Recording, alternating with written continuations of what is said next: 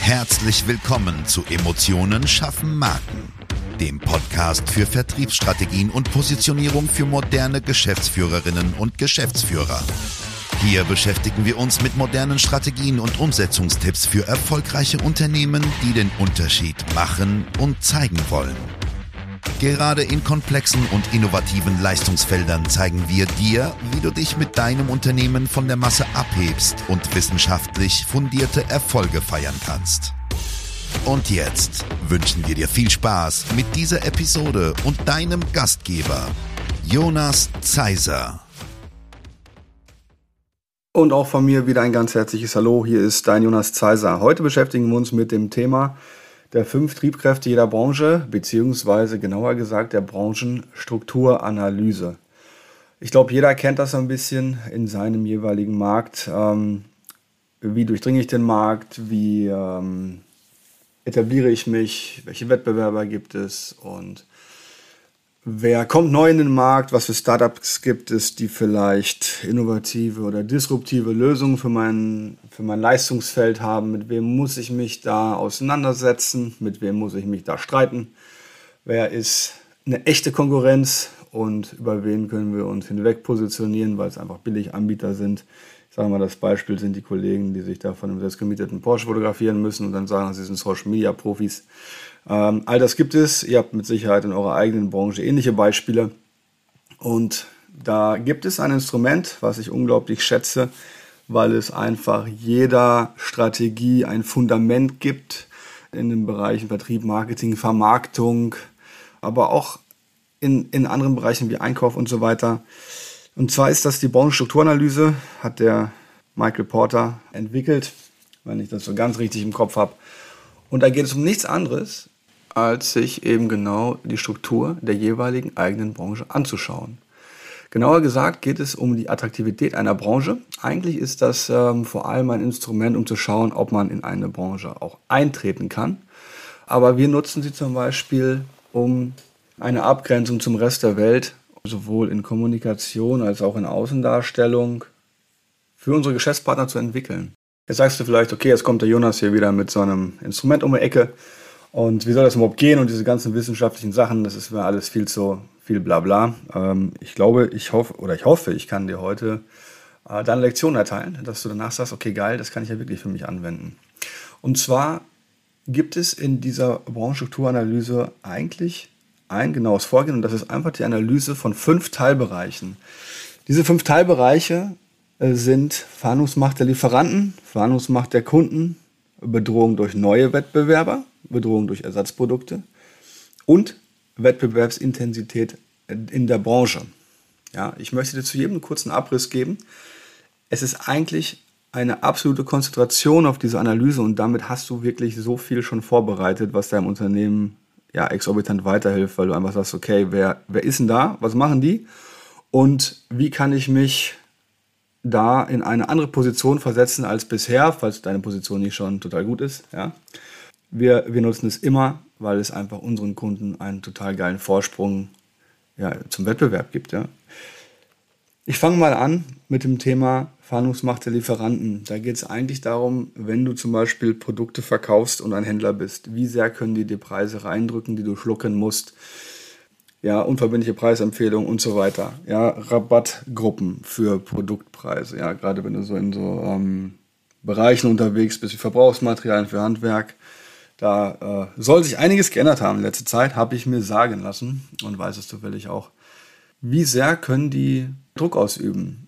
Aber auch wie sehr hast du eigentlich da die Zügel in der Hand und kannst deinen Lieferanten links und rechts des Weges ja mit Verhandlungsstärke ja nicht in die Knie zwingen. Ich bin mal ein Freund von von auf Augenhöhe verhandeln, aber auch mal deinen Standpunkt klar machen, ne? das Schwert in den Boden rammen und sagen, okay, bis hierhin und nicht weiter. Wir erleben es einfach gerade in vielen Bereichen, dass die äh, Geschäftspartner, die wir da haben, äh, die im Produktsegment unterwegs sind, ja, nach der Friss- oder Stirbtaktik behandelt werden. Aus meiner Sicht werden die Lieferanten, die das machen und die vielleicht dann auch noch ein bisschen zu viel drauflegen, weil das ist das, was gerade am Markt passiert, werden später die Zeche zahlen. Ja, man merkt sich das. Wir hatten zum Beispiel so eine Geschichte äh, mit einem Dienstleister, als wir gegründet haben. den habe ich rausgeschmissen in der ersten Sekunde, in der ich konnte. Ja, ähm, auch das gibt es. Ja. Schaut euch auch an, wie zum Beispiel die Macht der Banken ist. Ja, wie sehr ist da eine Abhängigkeit gegeben im Markt, gerade wenn man auch über Themen geht wie Finanzierung oder was ist mit Investoren. Auch das zählt in diesen Bereich rein. Schaut euch das genau an. Wo sind Abhängigkeiten, wo sind keine Abhängigkeiten und wo kann man etwas auch besser machen. Das gleiche gilt natürlich da auch für die Wettbewerber, und zwar in Bezug auf die Frage, in welcher Lieferantenabhängigkeit stehen die denn? Ja, habe ich wirklich beim Lieferanten die gleichen Preise, gerade wenn ich halt im Handel unterwegs bin, oder nicht? Ja. Man kriegt ja immer von jedem gesagt, man hat den besten Preis. Finde ich mal ein bisschen lächerlich, statt da einfach mit offenem Visier zu sprechen und sagen, okay, wenn du jetzt 200.000 Euro mehr Umsatz machst, dann kriegst du noch mal eine Rabattstufe mehr. Da ist aber bei vielen so ein bisschen die Ehrlichkeit verloren gegangen. Ich denke, da kennt jeder ein eigenes Beispiel. Ist traurig, aber ist leider der Markt. Aber auch das werden die sein, die früher oder später den kürzeren ziehen aus unserer Sicht. Ja, weil dafür gibt es viel zu viele Informationszugriffe durchs Netz und das haben viele nicht verstanden, die vielleicht ein paar Tage älter sind. Gleiches gilt natürlich, wenn man einen Markt analysiert oder eine Branche analysiert für die Verhandlungsmacht der Kunden. Ich glaube, da ist jedem klar, was gemeint ist. Ähm, wie sehr kann der Kunde mich ersetzen? Wie sehr kann der Kunde ja, einen Preis drücken? Wie viele Ersatzlieferanten gibt es für mich? Weil in der Sekunde bin ich ja der Dienstleister oder der Lieferant. Und wie ist eigentlich meine Leistung in der Wahrnehmung? Das bedeutet, denkt der Kunde, ich brauche sie unbedingt. Sagt der Kunde, okay, es wäre nice to have äh, da geht es natürlich wieder ums Thema Positionierung. Wenn da jemand Hilfe braucht, immer Bescheid sagen. Ja?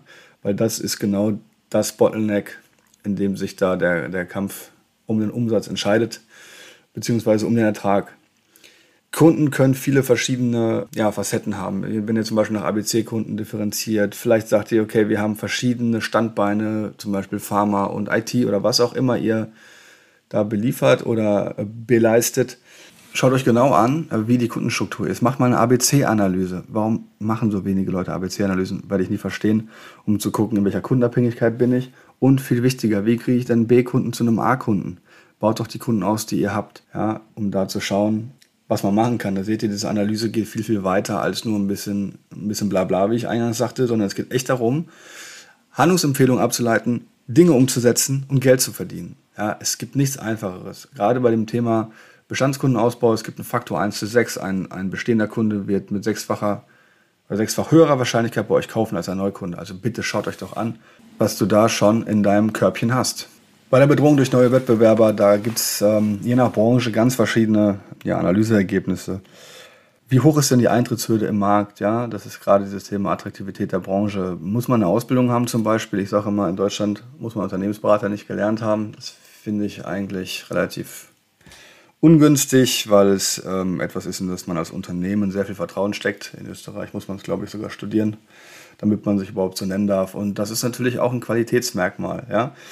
Aber um darauf zurückzukommen, die Markteintrittsbarrieren, wie hoch sind die? Muss ich einen riesen Invest haben? Wenn ich Produ Produkte vertreibe, ähm, produzierendes Gewerbe bin, habe ich ein vielfach höheres Invest, als wenn ich ein Dienstleister bin. Das heißt, wie kann ich da eigentlich mich gegen die Leute abgrenzen, die neu dazukommen und mich total klar dagegen positionieren. Die neuen Wettbewerber werden immer da sein. Es werden immer neue Leute in den Markt drängen. Das ist absolut in Ordnung. Die Frage ist, mit welcher Nutzenargumentation du punkten kannst bei deinen Kunden und wie du eben Abhängigkeiten vermeidest. Ja. Natürlich ist es beim Dienstleistungsbereich aus unserer Sicht weitaus leichter als im Produktbereich. Da kannst du Dinge anfassen und so weiter und so fort. Aber auch da gibt es Lösungen. Das wird jetzt hier aber den Rahmen dieser Folge sprengen. Wenn du da Fragen hast, melde dich gerne, gar kein Thema. Der vierte Bereich der Branchenstrukturanalyse ist die Bedrohung durch Substitutionsprodukte oder durch Ersatzprodukte ist eigentlich das Wort dafür, ja, wenn man es jetzt ganz deutsch haben möchte. Und zwar geht es darum, welches Produkt oder welche Leistung kann meine Leistung oder mein Produkt ersetzen. Ja, als Beispiel, wenn man sagt, man hat eine Projekt-Tool-App, ja, früher hat man alles in irgendwelchen Tabellen gemacht und man hat das vielleicht sogar auf dem Blog gemacht. Es soll Leute geben, die machen das immer noch auf dem Blog, mein Gott. Ja, aber gibt's das sind Substitutionsprodukte, die dann innovativ, disruptiv wirken können und die meine Leistung ja egalisieren. Ja? Oder wie lange macht man noch selber Videos? Wann macht künstliche Intelligenz ein Video, was man nur mit Skriptinhalten vielleicht vorgefertigt hat? Das sind alles Fragen, die man sich stellen muss, um dann auch auf dieses Thema vorbereitet zu sein. Ja? Also es gibt äh, verschiedene Zukunftsforschungsinstitute und eins hat ganz klar gesagt, im Jahr 2030 werden wir fast nur noch von ja, Wissen leben. Und das muss man sich wirklich mal zu Gemüte führen. Das heißt natürlich vor allem im Dienstleistungsbereich, da geht es nicht um den Produktbereich. Aber es ist einfach eine Information, die schockt erstmal alle, aber geil, was man daraus alles machen kann, oder nicht? Der fünfte und äh, letzte Bereich, wobei man die Reihenfolge beliebig auswählen kann, ist die Wettbewerbsintensität innerhalb der Branche. Also wie viele Wettbewerber gibt es? Wen gibt es? Gibt es große Player, kleine Player? Gibt es eigentlich ja eine Million verschiedene Anbieter? Wer ist da, der uns gefährlich wird? Treffe ich immer auf die gleichen Wettbewerber? Treffe ich jedes Mal auf andere? Also wir haben wirklich Kundenbereiche, die sagen, oder Kunden, die sagen, wir haben noch nie zweimal den gleichen Wettbewerber bei einem Kunden gehabt, weil dieser Markt so verstreut ist. Das ist absoluter Wahnsinn. Und sich auch da anzugucken, okay, wer, wer bin ich, was für Argumentationen kann ich daraus ableiten, wie kann ich mich dort positionieren am Ende des Tages und was muss ich tun, damit ich nicht permanent in so einen Preiskampf laufe? Weil das bringt doch niemandem was. Ja? Dann, dann haben eigentlich alle verloren. Der Kunde ist schon geistig abgeschrieben, weil er ja, ein, ein Geizhals ist, gefühlt. Und die Leistung wird dann unterbewusst, auch dafür gibt es Studien, bevor du sagst, ist nicht so suboptimal geliefert oder geleistet. In Summe kann man sagen, es gibt natürlich super viele Herausforderungen, jeder Markt ist anders, aber wenn ihr euch diesen Markt einmal anschaut, und vielleicht habt ihr es seit 20 Jahren nicht gemacht, vielleicht hast du es seit 20 Jahren nicht gemacht oder noch länger, und selbst wenn es nur zwei Jahre sind, gerade wegen Corona, schaut euch genau an, was da los ist. Nehmt euch ein Blatt Papier, ja, macht da eine Branchenstrukturanalyse drauf, schreibt alles auf, danach bitte den Computer einpflegen, damit es die Kollegen und Mitarbeiter aussehen können und schaut genau, welche Analyseschlüsse kann ich daraus ziehen und, und lasst auch eure Leute ran. Also geht auch mit denen mal die Dinge durch, die ihr vielleicht nicht seht, weil ihr einen anderen, einen anderen Blickwinkel drauf habt. Du als Geschäftsführer hast vielleicht die Vogelperspektive und äh, der Mitarbeiter hat aber ja, die Forschperspektive, weil er halt viel näher am Kunden ist, weil du vielleicht gar keine Projekte äh, operativ betreust. Kann alles sein. Wenn es Fragen zur Branchenstrukturanalyse gibt, dann melde dich gerne bei uns. Äh, wir freuen uns über jede Kontaktaufnahme und jetzt wünsche ich dir erstmal eine gute Zeit.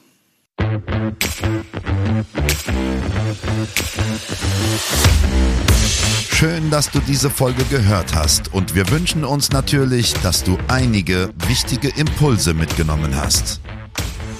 Weitere Informationen zu uns und zum Podcast findest du auf unserer Webseite unter www.jjzeiser.de. Wenn wir dir helfen können, sprich uns gerne an. Wir freuen uns. Den Link zum Kontaktformular findest du auf unserer Website und in den Show Notes. Bis zum nächsten Mal bei Emotionen schaffen Marken. Vertriebsstrategien und Positionierung für moderne Geschäftsführerinnen und Geschäftsführer.